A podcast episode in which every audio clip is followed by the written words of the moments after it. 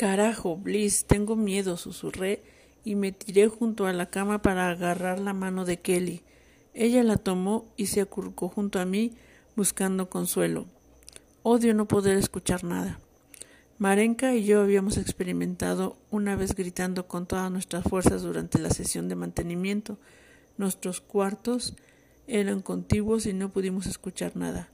Hasta las ventilas se cerraban cuando las paredes bajaban. Pasaron horas antes de que las paredes subieran. Al principio nos quedamos en los cuartos, demasiado asustadas como para movernos, por mucho que odiáramos quedarnos quietas. Luego no pudimos soportarlo más y salimos al jardín para ver cómo habían cambiado nuestro mundo. Quizás al fin había cambiado para bien. ¿Y sí? preguntó Edison, por, porque no parece que la chica vaya a continuar. No, Inara frota sus pulgares sobre el, dragoncito triste y una costra se le arranca al atorarse en la rugosidad de la ceja. Víctor intercambió una mirada con su compañero. Toma el abrigo, dice alejándose de la mesa. ¿Qué? Vamos a dar un paseo. ¿Vamos a qué? masculla Edison. La chica no hace ninguna pregunta, simplemente toma su chamarra y se la pone. Se queda con un pequeño, con el pequeño dragón azul en una de sus manos. Víctor los conduce hacia el, el garage y abre la puerta del copiloto para la chica. Ella observa el auto un momento con la boca torcida en una expresión que en realidad no podía considerarse una sonrisa. ¿Pasa algo malo? Salvo cuando me trajeron al hospital y luego aquí, e imagino que cuando fui a Nueva York al jardín, no me subo a un coche desde que tomé el taxi que me llevó a la casa de mi abuela entonces comprenderás que no te ofrezca que tú manejes. Torce los labios ligeramente, la risa fácil y la atmósfera cómoda que habían logrado en la sala se había ido. Desapareció frente a lo que estaban buscando todo ese tiempo. ¿Hay alguna razón por la que yo tenga que ir detrás? protesta Edison. ¿Te gustaría que inventara una? De acuerdo, pero yo elijo la música. No, la chica arquea una ceja y Víctor hace un gesto de desagrado. Le gusta el country. Por favor, no deje que él elija la música, dice la chica con gusto, mientras se mete el asiento delantero. Con una sonrisa, Víctor espera a que sus piernas estén acomodadas antes de cerrar la puerta. ¿A dónde vamos a ir en esta pequeña excursión? pregunta Edison mientras él y Víctor cruzan al otro lado del auto. La primera parada será por café, Después vamos al hospital. Para que pueda ver a las chicas, también. Poniendo los ojos en blanco, Edison lo deja ir y se acomoda en el asiento trasero. Cuando llegan al hospital con cafés en mano, té para Inara, todo el edificio está rodeado por camionetas de noticieros y mirones. La parte de Víctor que hace ese trabajo desde hace mucho tiempo se pregunta si cada padre que ha perdido a una hija de entre 16 y 18 años, está ahí con una vela y una fotografía desgastada, esperando lo mejor o quizá esperando lo peor, con tal de que la pesadilla de no saber nada finalmente termine. Algunos miran sus celulares esperando una llamada que, para muchos, no llegará nunca. ¿Los cuartos de las chicas están protegidos? pregunta Inara, desviando el rostro de la ventana del copiloto y dejando que su cabello, su cabello caiga frente hacia el frente para ocultarla más. Sí, hay guardias en las puertas. Víctor mira con los ojos entrecerrados hacia la entrada de emergencia para ver si pueden meterla por ahí, pero hay cuatro ambulancias que la, en la bahía y demasiada actividad a su alrededor. Puedo pasar junto a algunos reporteros si es necesario. No pueden esperar que hable de esto. ¿Alguna vez viste las noticias en la ciudad? A veces las veíamos en el restaurante de Taki cuando íbamos por comida, responde, encogiéndose de hombros. No teníamos televisión y la mayoría de la gente con la que nos juntábamos solo tenía las suyas conectadas a consolas de videojuegos o a reproductores de DVD. ¿Por qué? Porque si esperan que hables, aunque saben que no lo tienes permitido, te echarán los micrófonos en la cara, te harán preguntas personales sin ninguna sensibilidad y compartirán tus respuestas con cualquiera que quiera escucharlas. Así que son del FBI. Primero Hitler, ahora reporteros, dice Edison. Me encanta que tengas una opinión tan buena de nosotros. Claramente no sé lo suficiente sobre los reporteros como para pensar que son malos, así que no creo que sea una comparación tan terrible. Si no te importa abrirte paso entre ellos, podemos entrar, dice Víctor, antes de que alguno de los dos pueda agregar algo más. Estaciona el coche y los rodea para abrir la puerta de Inara. Van a gritar, le advierte. Serán ruidosos y directos y habrá cámaras lanzando sus flashes por todas partes. Habrá padres haciendo preguntas sobre sus hijas, queriendo saber si las has visto, y habrá gente insultándote. ¿Insultándome? Siempre hay gente que piensa que las víctimas se lo merecían, explica. Son idiotas, pero por lo general lo expresan abiertamente. Claro que no te lo mereces, nadie se merece que lo secuestren o lo violen o lo asesinen, pero lo pero lo dirán de cualquier modo, porque lo creen o porque quieren unos segundos de atención, y dado que protegemos la libertad de expresión, no podemos hacer nada al respecto. Supongo que me acostumbraré tanto a los horrores del jardín que se me olvidó lo terrible que puede ser el exterior. Víctor daría cualquier cosa por decirle que eso no es verdad. Pero lo es, así que queda en silencio. Sale en el garage hacia la entrada principal con los agentes escoltando a la chica de manera protectora, y las luces y los sonidos alcanzan un tono febril. La chica los ignora con una seria dignidad, mirando de frente y negándose a escuchar siquiera las preguntas, mucho menos a responderlas. Hay barricadas que mantienen a todos lejos del camino y lleva al hospital, y policías locales que contienen a la multitud. Casi están en la puerta cuando una mujer con iniciativa cruza la barricada arrastrándose y pasa entre las piernas de un policía extendiendo el cable de su micrófono detrás de ella. ¿Cómo te llamas? ¿Eres una de las víctimas? ¿De las víctimas? Pregunta sacudiendo el micrófono frente a la chica. La chica no responde, ni siquiera la mira, y Víctor le hace señales a la policía de que retiren a la mujer de ahí. Ante una tragedia como esta, le debes al público la historia completa. Sigue acariciando el pequeño dragón azul con el pulgar, pero se voltea para mirar a la reportera, quien lucha contra los policías cuando la sujetan por los brazos. Creo que si supiera algo sobre el caso que dice que está reportando, responde con tranquilidad, no estaría sugiriendo que le debo algo a alguien. Asiente mirando a los policías y sigue avanzando hacia las puertas automáticas. Los gritos la siguen. Los que están más cerca de la puerta le preguntan sobre chicas desaparecidas, pero todo se convierte en un rugido lejano cuando entran y las puertas se cierran. Edison le sonríe. Esperaba que la mandaras a comer mierda. Lo pensé, admite.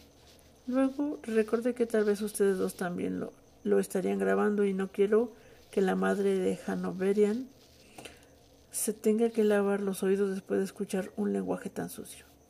Sí, sí, vamos, niños. Para hacer un hospital hay mucha presencia policial, incluso en el lobby principal. FBI, policía local, representantes de todos los departamentos policiales, protección al menor, todos hablan en su teléfono o dan clics en sus computadoras o tablets.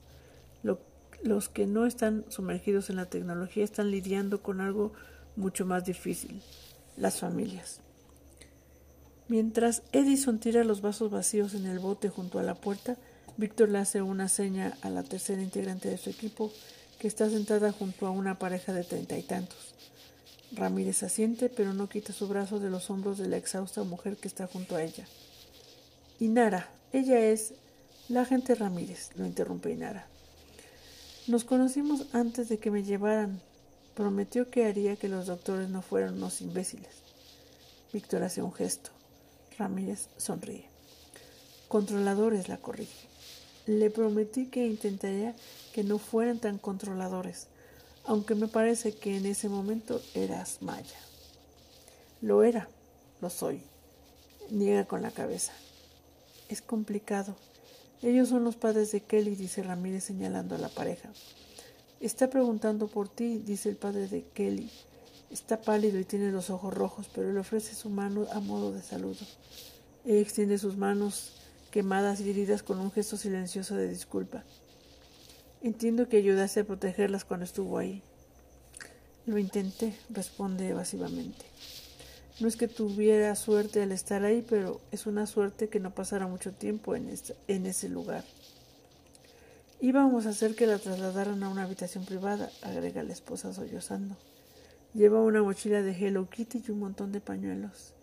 Es tan joven y las preguntas que le están haciendo los doctores son tan personales. Se pierden sus pañuelos y su esposo continúa. Entró en pánico. Dijo que si no podía estar contigo quería quedarse con con Daniel y Bliss? Sí, y yo no, no entiendo por qué. Esto es demasiado para asimilarlo de golpe, le dice Inara con amabilidad. Es aterrador. Kelly no estuvo allí mucho tiempo, pero durante esos días no estuvo sola. Las tres estuvimos con ella día y noche, y muchas veces también las otras chicas.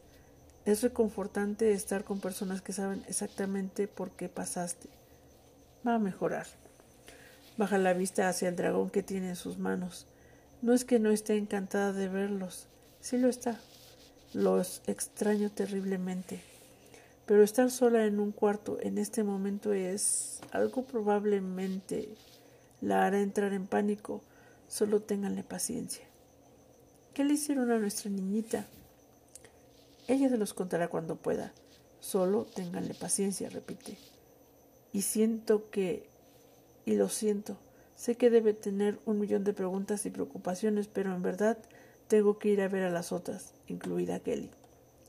Claro, claro que sí. El padre de Kelly se aclara la garganta varias veces. Gracias por ayudarla. Su esposa se levanta y abraza a la sorprendida chica, que le lanza una mirada desconcertada al sonriente Víctor. Cuando él no hace nada por ayudarla, ella hace una mueca y con cuidado se aleja de los brazos de la mujer. ¿Cuántos padres más han venido? masculla mientras caminan. Los de cerca de la mitad de las sobrevivientes y unos cuantos más están en camino, responde Ramírez, trotando para alcanzarlos en los elevadores. No han notificado a ninguno de los padres de las chicas muertas. Quieren estar completamente seguros de que son ellas. Eso estaría bien si. Agente Ramírez, grita una voz estridente seguida de los golpeteos apresurados de unos tacones sobre las baldosas. Víctor protesta. Estuvieron tan cerca de pasar desapercibidos, pero se da la vuelta junto con sus compañeros para enfrentar a la mujer que se aproxima. Y Nara solo sigue observando la pantalla que está sobre el elevador, viendo cómo descienden los números. La senadora Kingsley es una mujer elegante de unos 50 años, con el cabello negro acomodado alrededor de la cara para darle un toque de suavidad que su expresión severa contrarresta. Aún se ve fresca pese a haber estado en el hospital desde la noche anterior. Su elegante traje rojo contrasta con su piel oscura y la pequeña bandera estadounidense prendida en su solapa casi se pierde en el color. Así que es ella, ¿verdad? pregunta deteniéndose frente a los agentes. ¿Esta es la jovencita a la que han estado escondiendo? La hemos estado entrevistando, senadora, no escondiendo, responde Víctor con amabilidad. Se estira para tomar el hombro de Inara con suavidad, aunque con firmeza, haciendo que voltee. Inara recorre, recorre brevemente con la mirada a la mujer. Logra poner una sonrisa tan obviamente falsa que provoca un gesto de desagrado en Víctor. Usted sabe ser la madre. Usted debe ser la madre de Ravena. Su nombre, señala la senadora con tensión, es Patrix. Lo era, acepta Inara, y volverá a serlo, pero en este momento sigue siendo Ravena. El exterior aún no es real. ¿Y qué diablos quiere decir eso? La sonrisa desaparece. Inara acaricia al dragón triste con los pulgares. Tras un momento se yergue y mira a la mujer a los ojos. Significa que usted aún es demasiado real para ella. Los últimos dos días han sido demasiados. Pasamos tanto tiempo viendo la viviendo la terrible fantasía de alguien más que ya no sabemos cómo ser reales. Ese momento llegará con el tiempo, pero su realidad es muy... Mire el montón de, asistentes y miembros de su staff que la siguen a una distancia respetuosa, es muy pública, dice por fin. Si pudiera deshacerse de su séquito, quizás sería más fácil para ella. Solo intentamos llegar al fondo de esto. ¿Ese no es el trabajo del FBI? La senadora la mira fijamente. Es mi hija. No voy a quedarme aquí simplemente esperando. Como cualquier otro padre, Víctor hace una mueca de nuevo. Usted representa la ley, senadora. A veces eso significa hacerse a un lado para dejar que ésta trabaje. Edison se gira y vuelve a presionar el botón para llamar al elevador. Víctor vuelve a ver. Víctor puede ver que sus hombros tiemblan, pero Inara no ha terminado. A veces hay que ser madre o senadora, no ambas. Creo que a ella le gustaría ver a su madre, pero con todo lo que ha pasado, con los ajustes que tendrá que hacer, no creo que pueda enfrentar a la senadora. Ahora, si nos disculpa, tenemos que ir a ver a Ravenna y a las demás. El lavador repiquetea y la chica entra en cuanto se abren las puertas. Ramírez y Edison la siguen. Víctor les hace una seña para que se vayan. La senadora puede haberse quedado sin palabras por un momento, pero eso no, no suele durar mucho tiempo, y no lo hace. Se me ha informado que esa mujer, Lorraine, fue cómplice en lo que se le hizo a mi hija. Le prometo a gente que si encuentro la más ligera pista de que esa chica es parte de esto, usaré todo el peso. Senadora, permítanos hacer nuestro trabajo. Si quiere saber qué le pasó a su hija, si quiere conocer la verdad, tiene que dejarnos hacer nuestro trabajo. Se estira para tocar el codo de la mujer. Yo tengo una hija que apenas un poco menor de, que Patris. Le juro que esto no es algo que me tome a la ligera. Son jovencitas increíblemente fuertes que han vivido un infierno y las honraré haciendo mi mejor esfuerzo. Pero usted tiene que hacerse a un lado. ¿Usted podría hacerse a un lado? pregunta con tono sagaz. Espero no tener que averiguarlo nunca. Que Dios lo ayude si esto le sale mal a gente. Víctor lo observa alejarse, luego presiona el botón para subir. subir. Mientras espera el elevador, puede ver que la mujer se reúne con su séquito dando órdenes y haciendo preguntas que los miembros más jóvenes de su staff se desviven por satisfacer. Los mayores están más tranquilos, menos abrumados. Sube hasta el cuarto piso, donde lo recibe un silencio sorprendente, tan diferente del lobby agitado y repleto de gente. Los otros lo están esperando. Un grupo de doctores, enfermeras, habla en la estación de enfermería, pero la presencia de los guardias armados en las puertas mantiene el volumen bajo. Una de las enfermeras le hace una seña a Ramírez. ¿Necesita hablar con la chica de nuevo? Tenemos a alguien que necesita verla, señala a la chica y la enfermera sigue su gesto con una sonrisa amable. Ah, sí, te recuerdo. ¿Cómo van tus manos? La chica las extiende para que la enfermera pueda examinarlas. Las puntadas están limpias y no, hay inflamación, murmura. Eso es bueno. ¿Te has arrancado las costras de las heridas más pequeñas? Un poco. Pues ya no lo hagas si quieres que sanen. Vamos a ponerte unas gasas, solo por si acaso. En unos minutos sus manos vuelven a estar cuidadosamente envueltas en, gas, envueltas en gasa, pegada con cinta sobre sus dedos, por lo que aún le permite algo de movilidad. Aprovechando que está en su estación, la enfermera hace una rápida revisión de las heridas más pequeñas en su costado y su brazo. Se ven bien, linda, concluye la mujer con una mano sobre el hombro de la chica. Agente ya puede llevársela. La chica le ofrece, le ofrece un saludo militar, haciendo que la enfermera la despida con una sonrisa. Al llegar a la primera puerta, Inara respira despacio y saca un pequeño dragón azul para confortarse. No puedo imaginar cuál será la dinámica, confiesa Víctor. Confiesa. Víctor le da unas palmadas en la espalda. Ve y descúbrelo. La policía local que está haciendo guardia se mueve con incomodidad. Todas están a dos puertas aquí. ¿Todas? preguntó Edison con aspereza. Ellas insistieron. ¿Con ellas te refieres a las jovencitas traumatizadas? Sí, señor. Se quita el sombrero para rascarse el lacio cabello rubio. Una de ellas me enseñó algunas frases que no había escuchado ni siquiera en decomisos de drogas.